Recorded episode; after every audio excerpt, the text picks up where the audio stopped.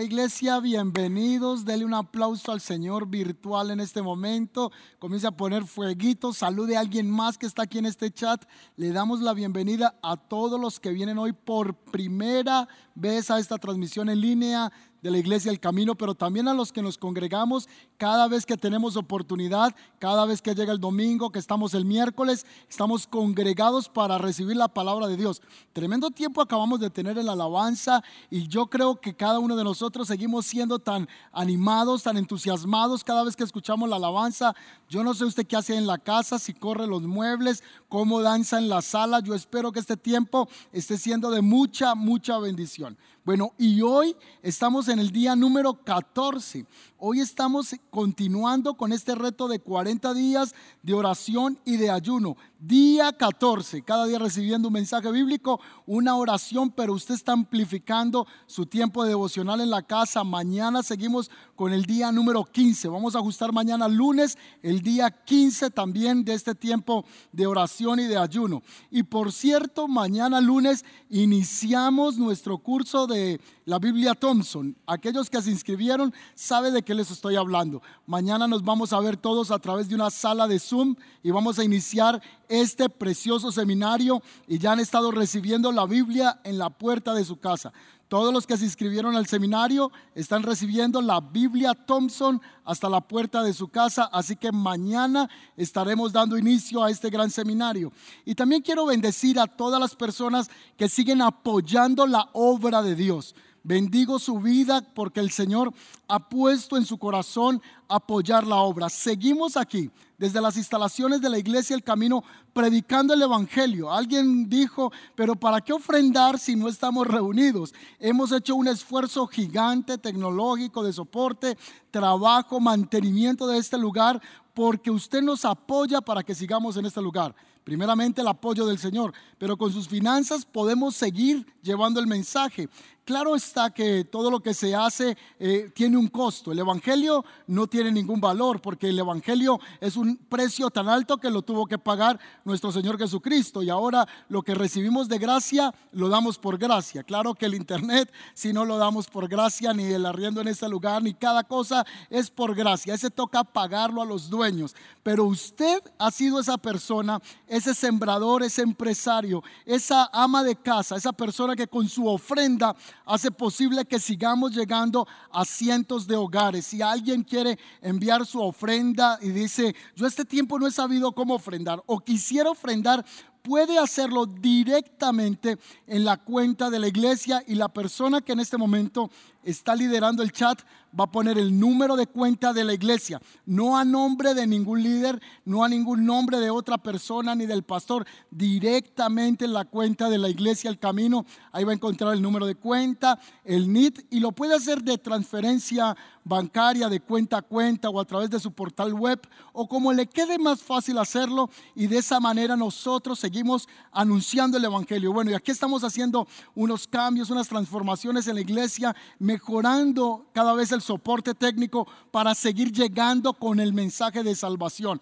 Y esperamos continuar no solamente haciéndolo de manera virtual, también queremos un día volvernos a reunir en este lugar. Hoy es el segundo domingo en el cual ya muchas iglesias empezaron, se están congregando y me parece excelente que lo estén haciendo. Pero nosotros la iglesia El Camino todavía no iniciamos. Pastor, ¿cuándo iniciamos? No sabemos. Estamos pensando que el otro mes, pero no sabemos el día. No sabemos el día ni la hora, así como la venida del Señor. Pero queremos hacerlo en orden, queremos hacerlo de manera gradual y le vamos a pedir por favor que usted esté enterado porque lo vamos a hacer a través de las redes sociales o a través de este medio. Le vamos a estar comunicando cuando iniciamos. Y bueno, hoy continuamos con nuestra serie de la iglesia hora. Ha sido un mes muy bendecido. Todo el mes de septiembre hemos tenido una instrucción de Dios para llevar el pueblo a la oración. Y Dios está despertando la iglesia para orar. Hemos estado llevando a cabo este tiempo de oraciones devocionales, pero principalmente instando a la iglesia a la oración. Dios está llamando a su pueblo, su iglesia, a orar como nunca. Esta semana han sido unos cambios globales impresionantes, políticos aún dentro de nuestra propia Colombia. Y hablando a nivel internacional, se llevó a cabo un tratado de paz que, que los que depende que tengan la teología o cómo sea su teología bíblica va a entender que es muy importante el, el acuerdo que se llegó esta semana entre eh, Israel y los árabes y que allí estuvo Estados Unidos ayudando para que este tratado de paz se diera. Y todo esto está en las sagradas escrituras. Esto nos recuerda una vez más que la palabra de Dios ya lo había dicho y se sigue cumpliendo la palabra del Señor y que un día Él volverá por segunda vez. Hoy tengo un mensaje desde el corazón de Dios. Quiero volver a seguir instando y creo que no soy yo como pastor, es el mismo Espíritu Santo intercediendo para que la iglesia siga despertándose a la oración. Y en esta serie de la iglesia ora, hoy que es nuestra tercera semana, he titulado un mensaje, Estorbos en la oración, estorbos en la oración. Yo no sé si alguno de ustedes ha viajado alguna vez, creo que la mayoría hemos viajado. Hemos estado en algún lugar, en alguna carretera y nos hemos encontrado con muchos pare y siga.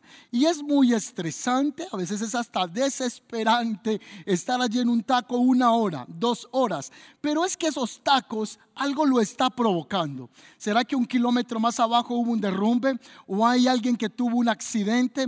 ¿Una moto está atravesada en la carretera porque alguien tuvo una caída y comenzó a frenar el tráfico? Y ese estorbo hace que el flujo vehicular comience a ser detenido, que no haya fluidez. Así que se convierte en un estorbo para que pueda fluir libremente la vía. De igual manera ocurre en la oración.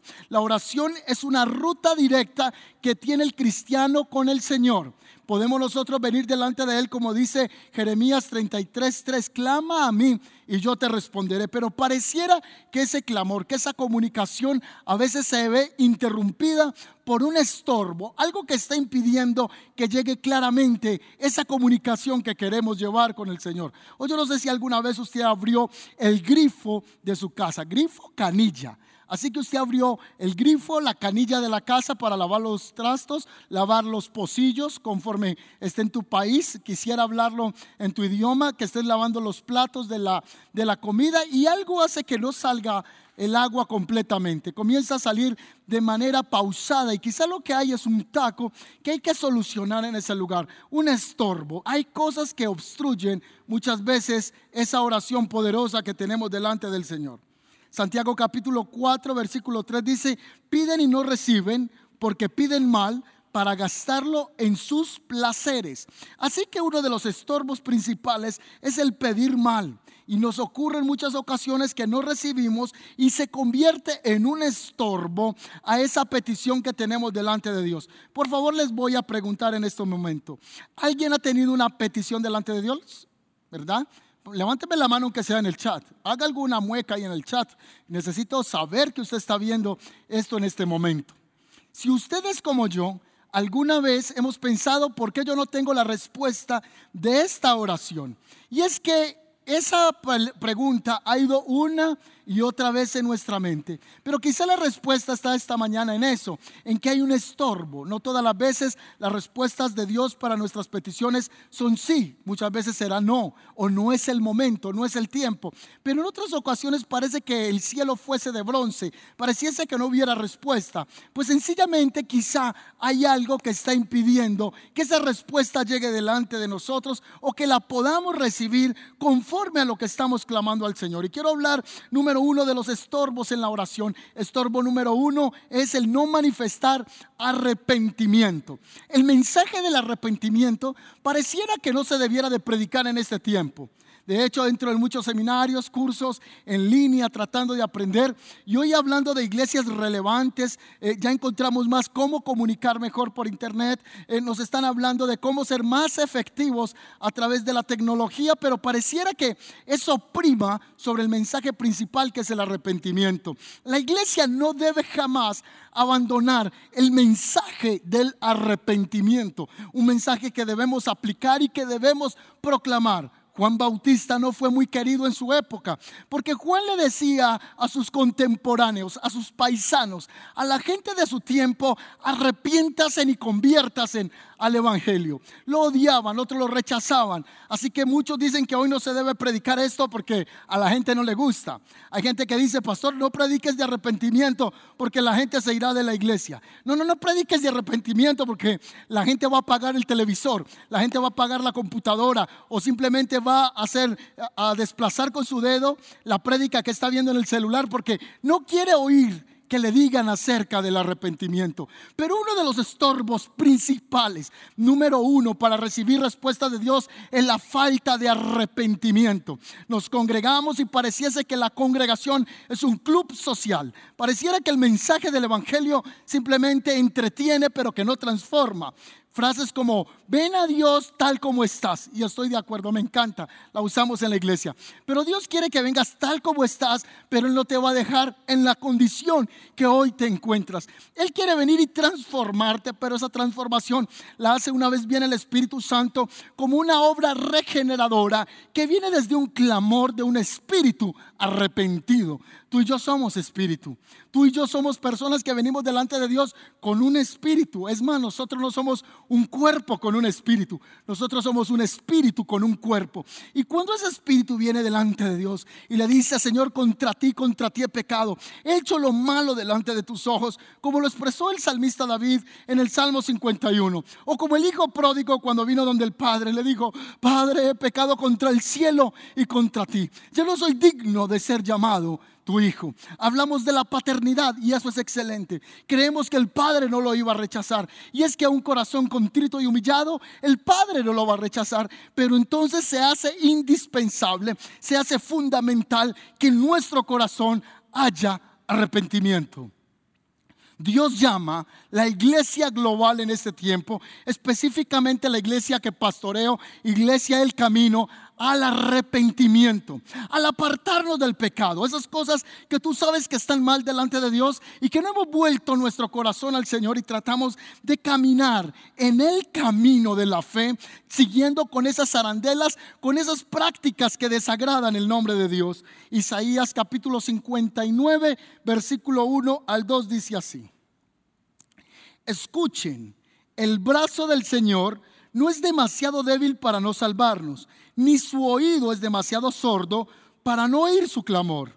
Son sus pecados los que los han separado de Dios. A causa de esos pecados, Él se alejó y ya no los escuchará. El Salmo 66, 18 dice, si no hubiera confesado mi pecado de mi corazón, mi Señor no me hubiera escuchado.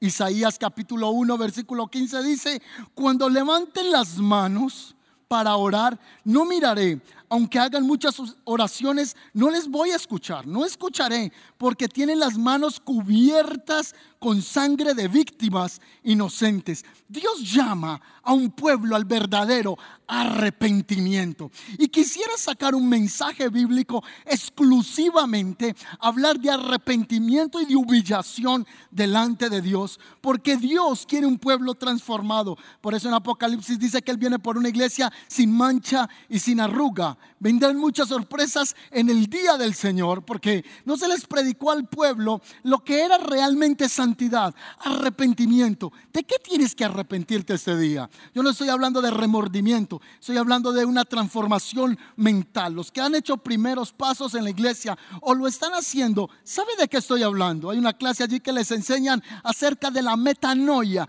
acerca de la transformación de la mente, que básicamente es cambiar de curso. Voy en una dirección y me devuelvo a otra dirección. El arrepentimiento es cambio de conducta, es abandonar la dirección en la que yo iba. Y voy a ser un poco más específico de algunos estorbos de la oración, porque hablamos de arrepentimiento, pero pareciera que no entendiésemos de qué pecados. Hoy voy a mencionar unos como parte uno de estorbos de la oración y el próximo domingo hablaré de la parte dos de otros estorbos en la oración. Y número uno allí, o como uno de los estorbos, son los ídolos en el corazón.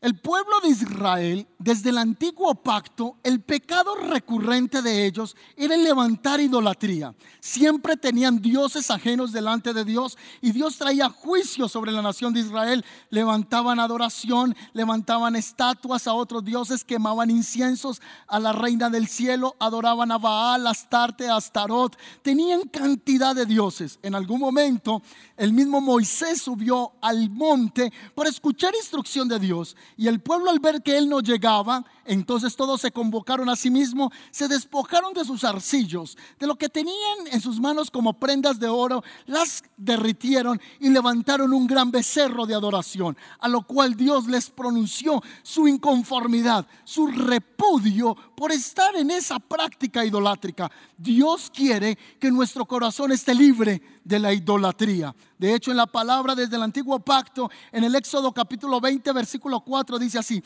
no te harás imagen o no te harás semejanza de ninguna cosa de lo que está en el cielo y de lo que está en la tierra. Nada de eso lo vas a representar, no vas a hacer nada de lo que está en las aguas ni debajo de las aguas para inclinarte y honrarlas, porque yo soy Jehová tu Dios celoso. Dios rechaza, repudia todo lo que tiene que ver con la idolatría. En Ezequiel capítulo 14, versículo 1 al 3, yo espero que esté anotando estos textos bíblicos para que luego pueda indagar en su tiempo de devocional. Dice así.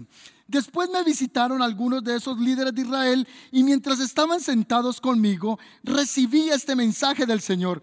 Hijo de hombre, estos líderes han levantado ídolos en su corazón, se han entregado a las cosas que les hará caer en pecado. ¿Por qué habría yo de escuchar sus peticiones?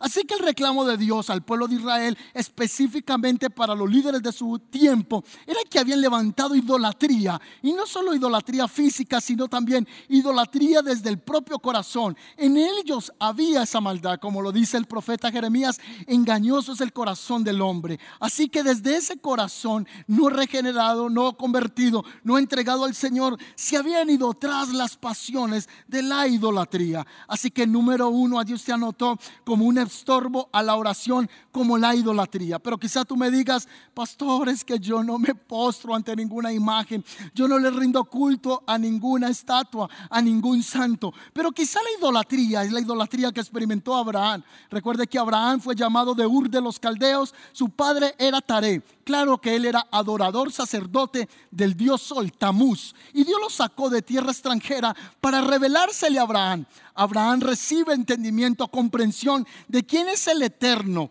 para su vida y comienza a caminar con él. Dios le da una promesa y es que de su descendencia levantaría una multitud que sería incontable como la arena del mar, que sería incontable como las estrellas de los cielos, que su hijo sería el que heredaría esa promesa y la llevaría a cabalidad. Pero Abraham comenzó a posicionar a Isaac, su hijo, su primer hijo, su primogénito, como la idolatría en su corazón. En la Biblia idolatría no solamente está relacionado con santos ídolos, imágenes, también tiene que ver con lo que ocupa el primer lugar en nuestro corazón. Así que Dios procesó, trató, habló a Abraham que quería derribar la idolatría que había en el corazón de él con su hijo. ¿Qué cosas este día nosotros debemos derribar de la idolatría? ¿Has puesto tu novio por el primero?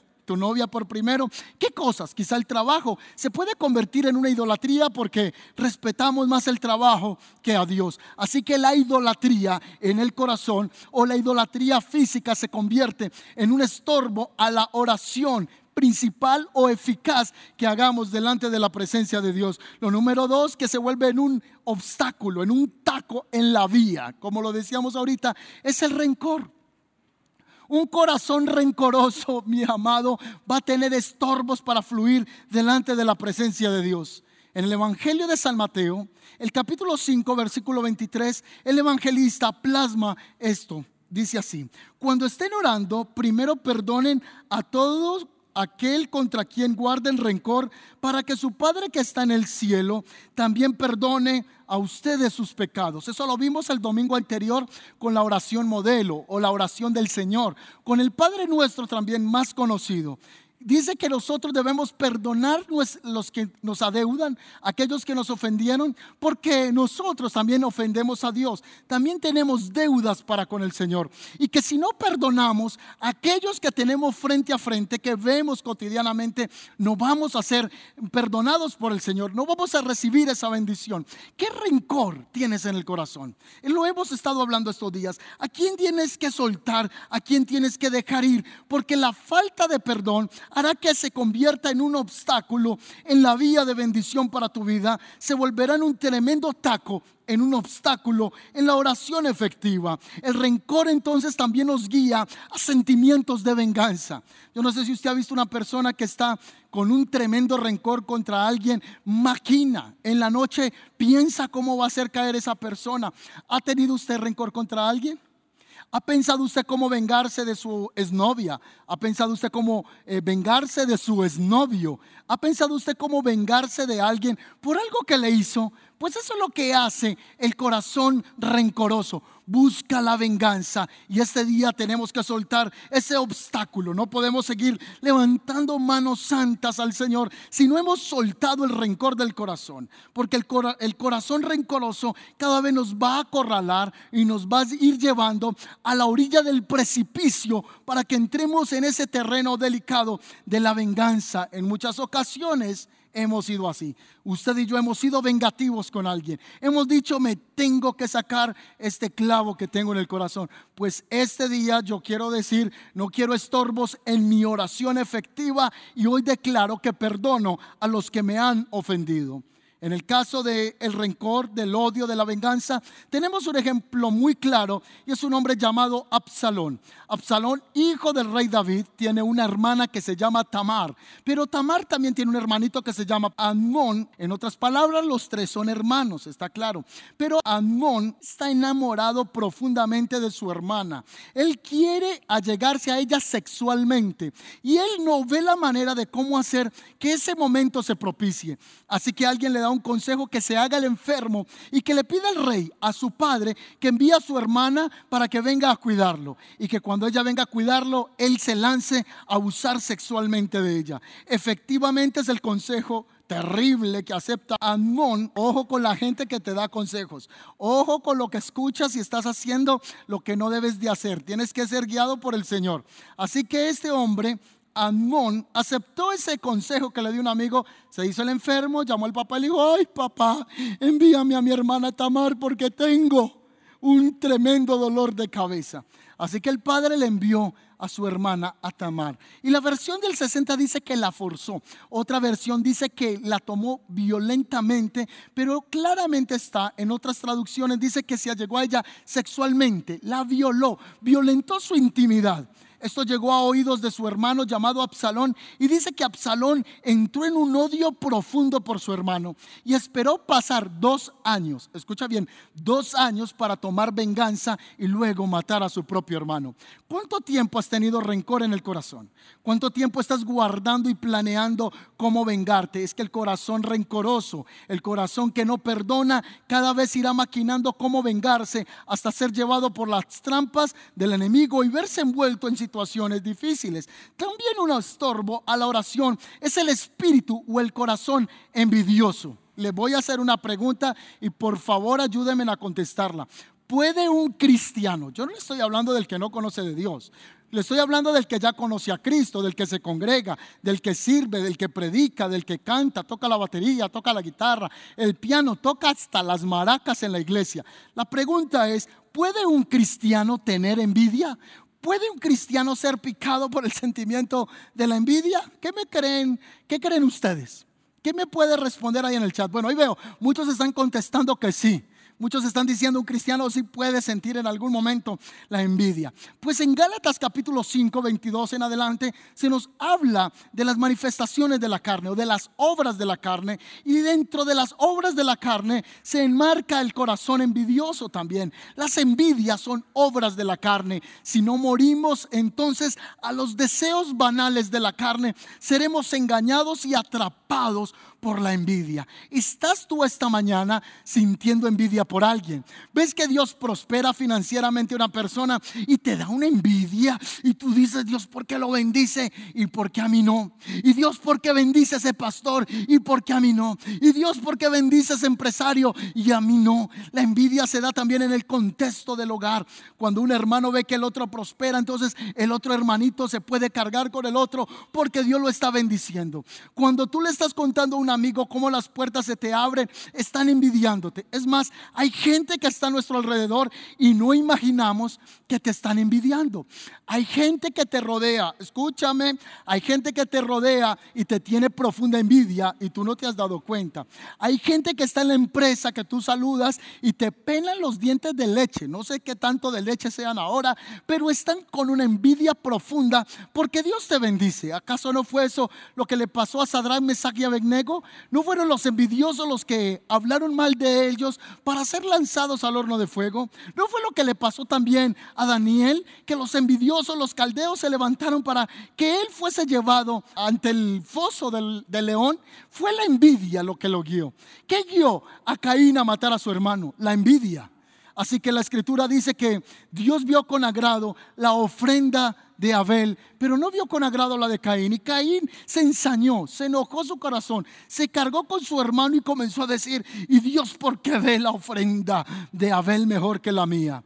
Estás lidiando con la envidia. La envidia es un cáncer que consume. La envidia es un cáncer que corrompe el corazón y el alma y se vuelve en una metástasis que va pudriéndote todo tu ser interior. Pareciera que no nos diéramos cuenta cuando está haciendo metástasis en nuestras vidas. Hoy tienes que cortar todo tema en tu corazón, que le hayas abierto la puerta a toda envidia contra alguien. Tienes que cortar en esta mañana porque esto se volverá en un estorbo a tu oración. ¿A quién estás envidiando? A tu mejor amiga. Tu envidia está contra el jefe.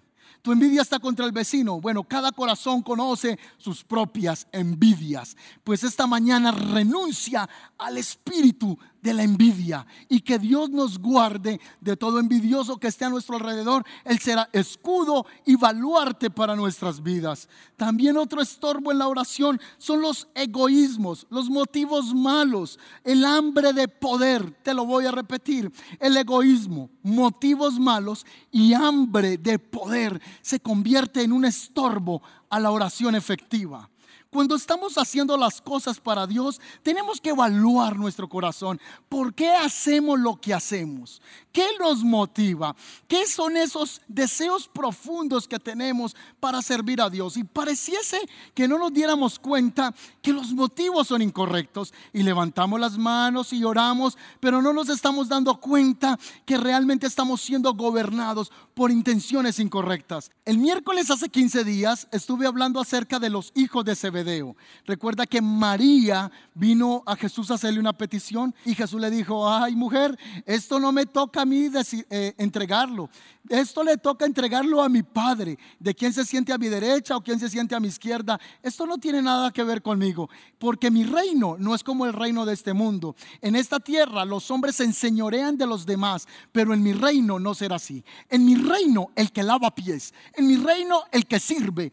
Ese es el mayor. Claro que el liderazgo contemporáneo y el liderazgo históricamente que nos han enseñado es el liderazgo que manipula, que gobierna, es el, el liderazgo que está tratando de subyugar a los demás. Pero el verdadero liderazgo es el que lava pies, es el que utiliza la ponchera y el que tiene la toalla, como lo hizo Jesús. Por eso Jesús dijo, ni el Hijo del Hombre vino para ser servido. Por el contrario, el Hijo del Hombre, hablando de Jesús, el Maestro, nuestro Señor, nuestro Salvador, Él dijo, vine para servir y entregar mi vida en rescate por muchos. ¿Qué motivos incorrectos hay en nuestro corazón? ¿Qué egoísmos? Y venimos a adorar delante del Señor y eso se convierte en una, en, como en un techo No está dejando que nuestra oración suba delante de Dios porque Él dice, mira, levanta las manos, pero ojo, tu intención es hambre de poder. Y pareciese mentiras que dentro de las iglesias, las congregaciones, también ocurre esto. Personas que tienen hambre de poder, personas que tienen hambre de ser vistos, de ser escuchados, están lidiando con eso. Y quizá yo he lidiado con eso, quizá tú has lidiado con eso, pero hoy no vamos a dejar que esto se convierta en un estorbo en nuestra relación profunda con el Señor. Por eso el profeta Jeremías, hablando de la condición del corazón del hombre, en el capítulo 17, versículo 9, pronuncia lo siguiente, engañoso es el corazón del hombre, ¿quién lo conocerá? Lo voy a leer nuevamente. Engañoso es el corazón más que todas las cosas y perverso. ¿Quién lo conocerá? Solo el Señor conoce el corazón. A veces el corazón nos juega unas tremendas eh, pasadas que nosotros ni siquiera sospechamos. A veces nos llenamos de envidia, a veces somos rencorosos, a veces nuestras intenciones son por hambre de poder, a veces nuestras intenciones son tan aisladas y separadas de lo que Dios quiere, que es allí donde tenemos que traer nuestro corazón y decirle, como lo decía el salmista David al Señor, examina mi corazón y ve si en mí hay camino de perversidad. Examina mi corazón y mira si hay camino de maldad en mí. Señor, guárdame aún de los pecados que me son ocultos. ¿Sabía que hay personas que tienen pecados allí, pero no, no estoy hablando de pecados ocultos que yo trate de esconder. El salmista David lo que está diciendo, aún de los que yo ignoro, aún hago cosas que son pecado e ignoro que está mal delante de ti. Quizá nosotros hemos tenido todas estas condiciones que le hablo, pero no lo hemos analizado, no hemos hecho una introspección de que eso está mal, que delante de Dios eso no lo agrada. ¿Por qué? Porque el corazón es perverso.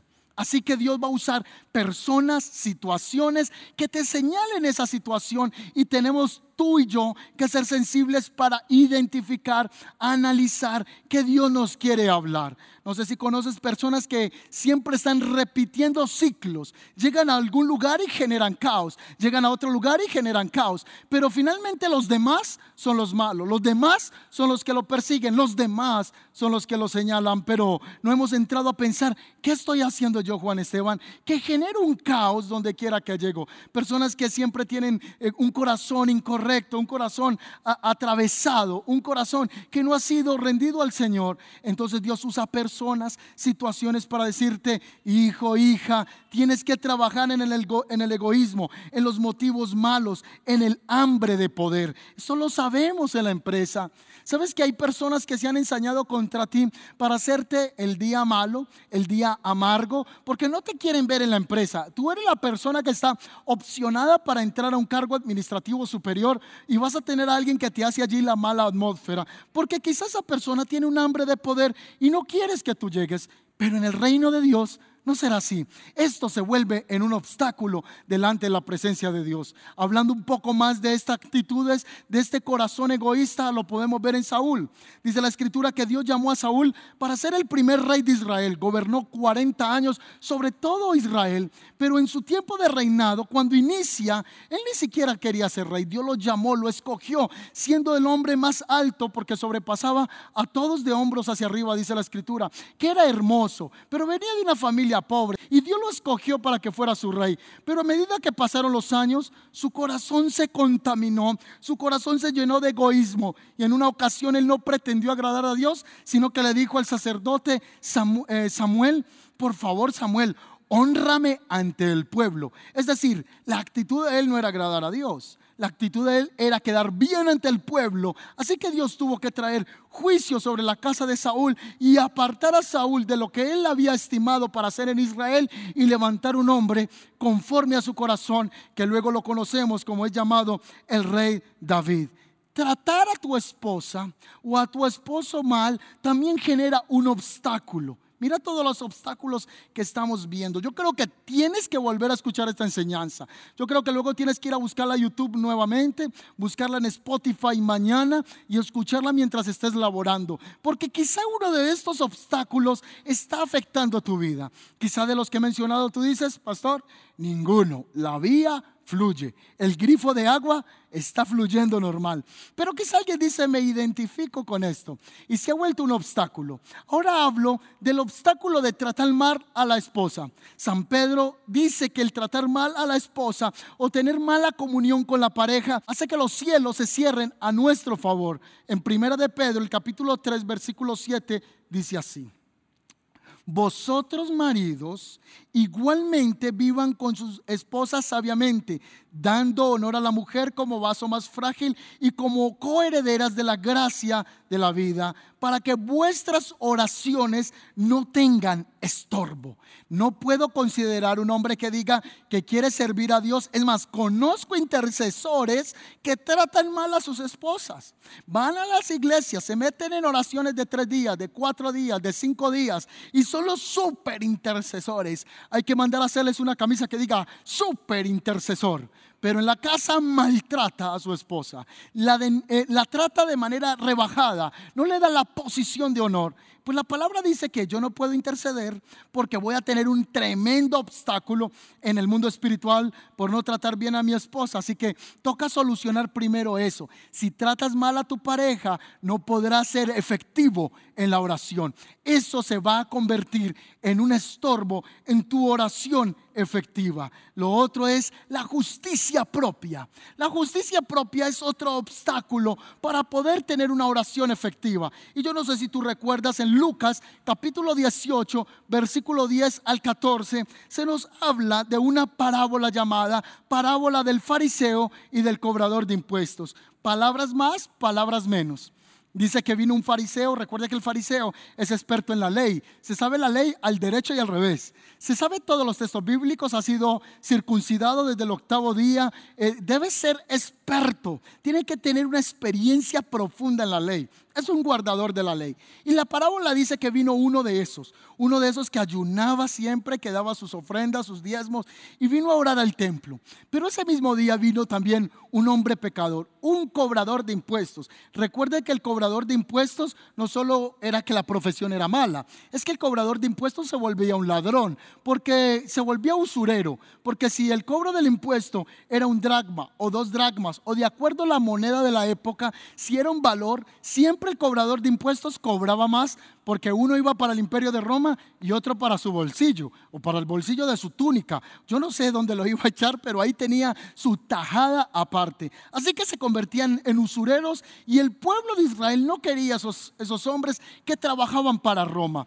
Y uno de esos vino a orar al templo. Y el fariseo comenzó a decir, ay Señor, Gracias porque yo no soy como ese ladrón. Señor, gracias porque yo ayuno tantos días a la semana. Gracias porque yo no soy como esos cobradores de impuestos que no ayunan. Gracias, Señor, porque yo no soy como esos cobradores de impuestos que no te dan el diezmo. Yo sí diezmo, yo sí ofrendo. Y dice que así oraba pero mientras tanto vino el cobrador de impuestos, se acercó un poquito al templo, le daba eh, un poco de vergüenza, se sentía compungido del corazón y agachó su rostro y dice la versión, la nueva traducción viviente, dice que golpeó su, con su mano su pecho y dijo, Señor, ten misericordia de mí, que soy un pecador. Y los dos se fueron a la casa y luego la parábola termina diciendo, ¿cuál cree que los dos fue mejor aceptado delante de Dios? ¿Cuál crees que la oración fue más efectiva? ¿La del fariseo o la del hombre que era ladrón y confesó su maldad? Claro está, efectivamente tú tienes razón. El hombre que confesó su maldad. Cuando venimos delante de Dios con corazón pretencioso, orgulloso, es que yo no soy como Julano, es que yo no soy como Sutano, es que yo no soy ladrón, es que yo sí oro, es que yo sí intercedo, es que yo, es que yo, es que yo, es que yo. Estamos tan egocéntricos que nos olvida a nosotros, se nos olvida venir al Señor y decirle, perdóname que soy un pecador. Así que el no reconocer la maldad, el no reconocer que necesitamos al Señor, se vuelve en un estorbo en el corazón a causa de nuestra propia justicia. Dejemos de estarnos justificando nuestras palabras. Dejemos de estar diciendo que somos tan buenos. Dejemos de pensar que tú y yo nos merecemos todo, porque así son muchas personas. Así soy yo. Así hemos sido todos. Siempre creemos que los demás nos deben, que es injusto lo que todo mundo hace con nosotros y buscamos nuestra justicia de esa misma manera delante de Dios. Creemos que no lo merecemos todo cuando la justicia propia nos aleja de Dios. Necesitamos entonces la justicia de Dios. ¿Cuántos me dicen amén? Denle un aplauso al Señor. Ponga fuegos ahora mismo y diga ahí en el chat, escríbame por favor ahí. Necesito la justicia de Dios. Escríbalo ahí. Necesito la justicia de Dios. También nosotros hemos entrado en esa arrogancia cuando no reconocemos que necesitamos la justicia de Dios en nosotros. Y esa autoproclamación se ha convertido en un tremendo obstáculo en nuestras vidas. Y voy a finalizar este mensaje con un último obstáculo tremendo, porque el próximo domingo seguiré compartiendo de otros obstáculos. Y ahorita voy a pedir que en este chat les coloquen por lo menos los, los puntos principales que he compartido,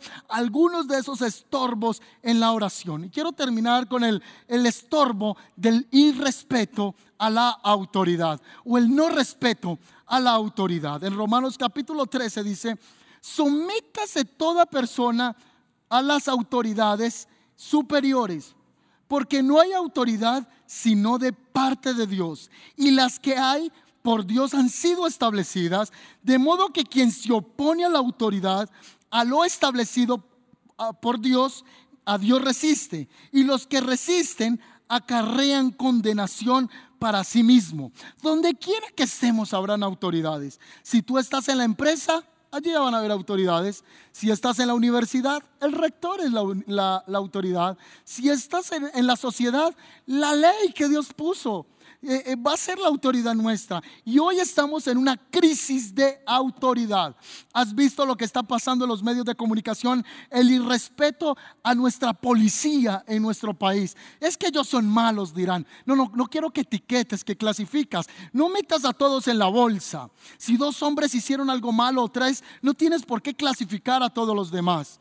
Si alguien cometió un error, no tienes por qué enfilar el resto.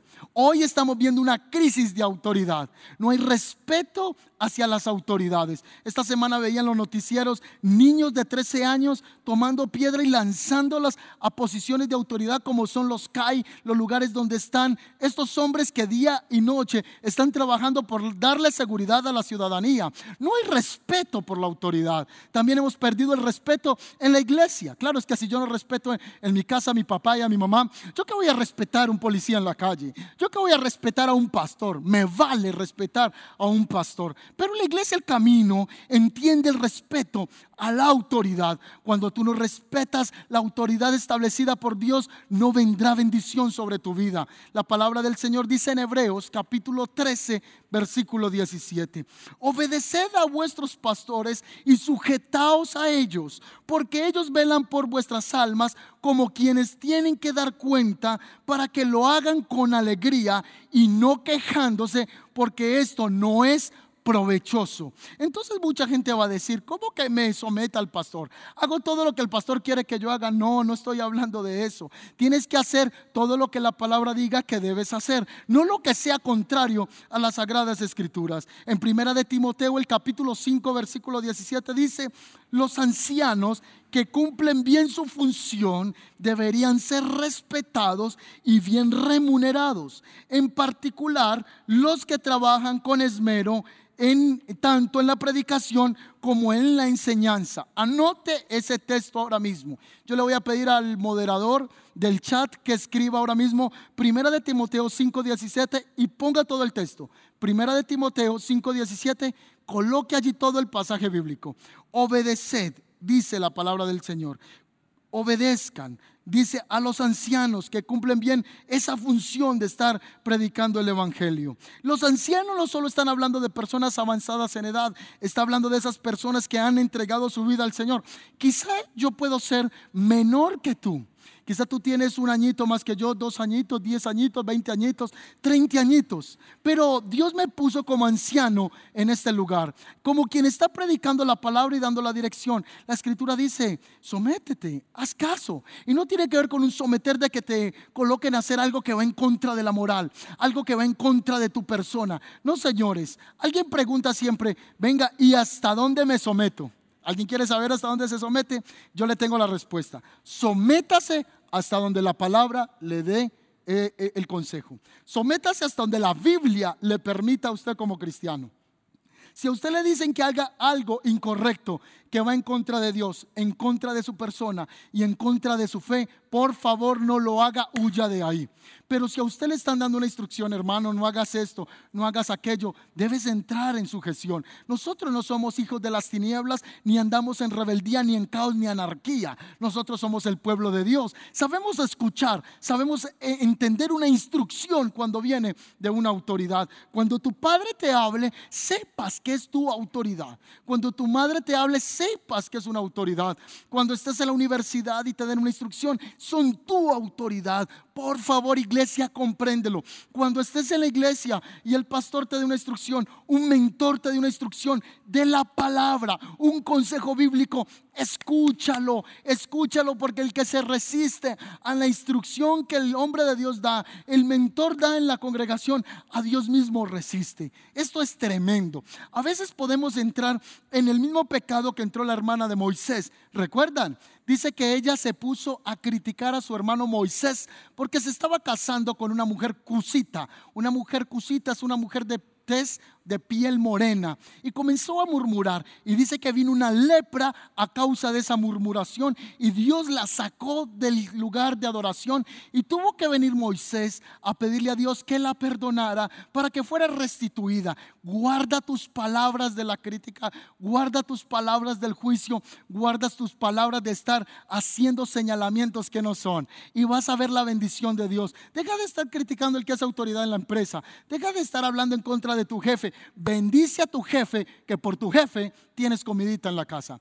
Dale gracias a Dios por ese jefe que Dios puso, primeramente a Dios y segundo a ese jefe, tú puedes mercar, pagar los servicios y tú dices, es que yo no dependo del jefe, pero es el instrumento que Dios puso en este momento. Aparte de eso es tu autoridad y aprende a ser agradecido con aquellos que Dios pone en tus caminos. Hay numerosos, numerosos casos en la escritura que habla acerca de esto.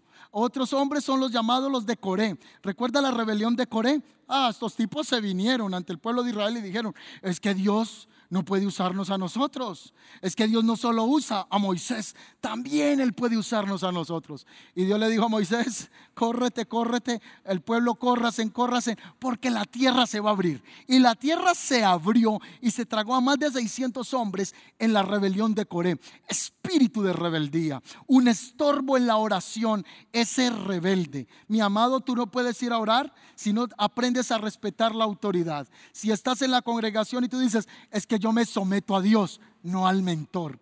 Mi hijo, si usted no sabe someterse al que ve, ¿cómo se va a someter al que no ve? Eso es imposible. Dios mide nuestra capacidad de carácter, de obediencia, a través de personas que Él pone frente a nosotros. Tenemos que entender entonces el principio de la sujeción y dejar de estar murmurando cuando alguien Dios esté usando para que hagas algo que no va en contra de tu persona. Por el contrario, Dios lo está usando para que tú mismo seas bendecido. Vamos a eliminar esos estorbos de la oración y los voy a mencionar como último en este mensaje bíblico. Quiero recordarles, el no arrepentimiento es un estorbo.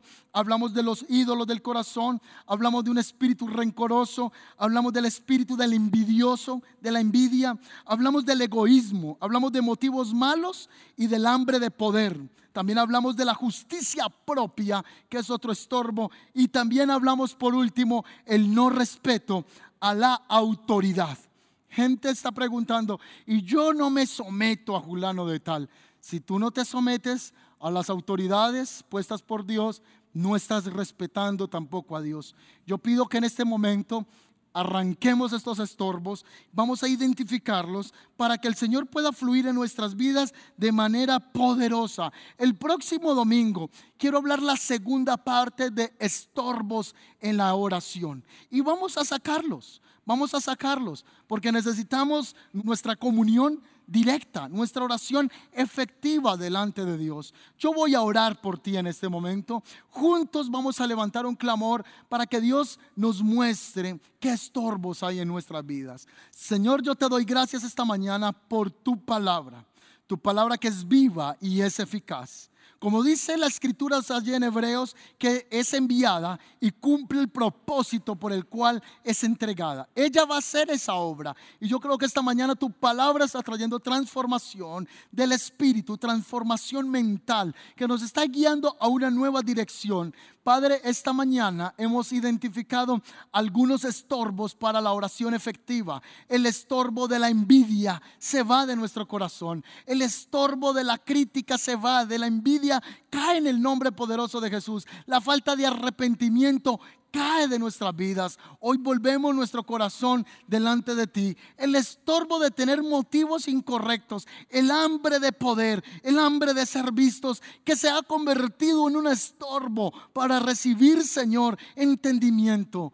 Padre, quitamos esta mañana también el estorbo de la autojustificación. Siempre nos estamos creyendo tan justos que no tenemos necesidad, ni sentimos, ni sentimos necesidad de ser perdonados. No sentimos necesidad de una gracia. No necesitamos en nuestro corazón el entendimiento de sentir que necesitamos ser lavados por ti, Señor. Hoy, Señor, renunciamos a ese corazón duro, a ese corazón que dice que no necesita de ti, Señor, porque nos justificamos en nuestras obras. En el nombre de Jesús, todo estorbo se va en el nombre de Jesús. Si quizá tenías un rencor contra alguien, estabas maquinando venganza, hoy se cae, se cae ese estorbo. Vamos, dígalo conmigo, Señor, yo renuncio al odio, renuncio al egoísmo, renuncio, Señor, a todo sentimiento contrario que me quiera hacer sentir, Señor, lleno de rencor contra alguien. En el nombre de Jesús, dame un corazón limpio,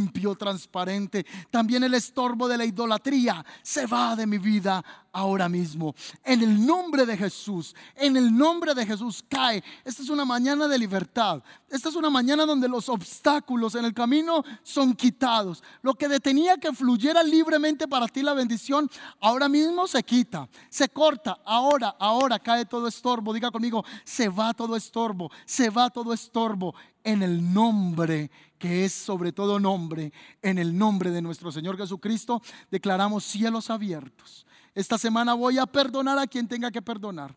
Esta semana renuncio a partir de hoy a la venganza. Renuncio a la idolatría.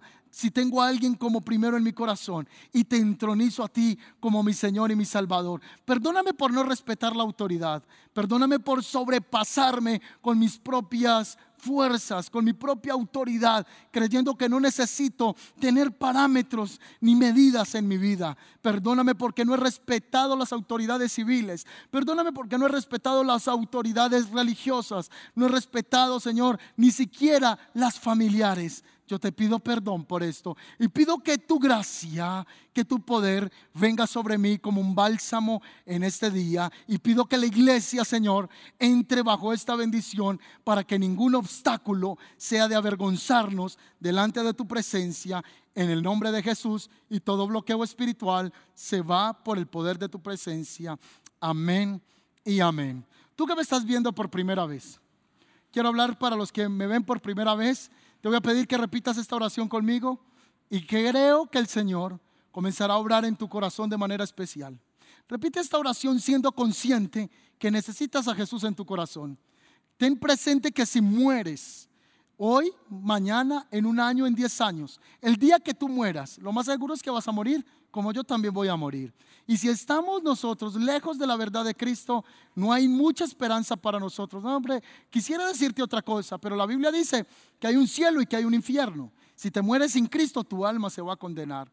Pero si tú quieres reconciliarte, quieres recibir a Jesús este día como Señor, como Salvador, por lo menos da un paso de confesión para que Él haga su obra en ti. Y di conmigo, Señor Jesús te pido perdón por mis pecados. Perdóname porque he estado lejos de ti. Perdóname porque he estado lleno de obstáculos. Lo he entendido esta mañana. Dile, Señor Jesús, limpia mi corazón. Perdona mi maldad. Quita todo estorbo que hay en mí para acercarme a ti. Y te pido que escribas mi nombre en el libro de la vida. A partir de hoy te rindo mi corazón, te rindo mi vida para que tú, Jesucristo, seas el Señor y el dueño de mi vida.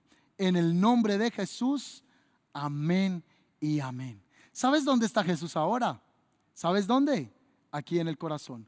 Jesús está ahora en tu corazón y créeme que Él va a empezar a hacer grandes obras para tu vida. Quiero bendecir la iglesia el camino esta mañana, que el Señor nos dé entendimiento, nos dé sabiduría para que quitemos todo estorbo del corazón. Y oro por los que están ahí en este momento pidiendo petición de oración por sanidad. Señor, extiende tu mano de sanidad. Toda enfermedad desaparezca en el nombre de Jesús. Y oro para que haya una cobertura sobrenatural un espíritu de gloria cubriendo la iglesia y cada persona que está escribiendo ahora mismo para que sean guardados de toda enfermedad. Y el que sea enfermo sea sano. Desato sanidad, palabra de sanidad y declaro que toda enfermedad en tu cuerpo se va en el nombre de Jesús. Todo problema en el corazón se va en el nombre de Jesús. Toda enfermedad en las articulaciones, en los ojos, en el nombre de Jesús. Personas que están padeciendo de cáncer. Alguien que me esté viendo en un hospital, en una camilla de hospital.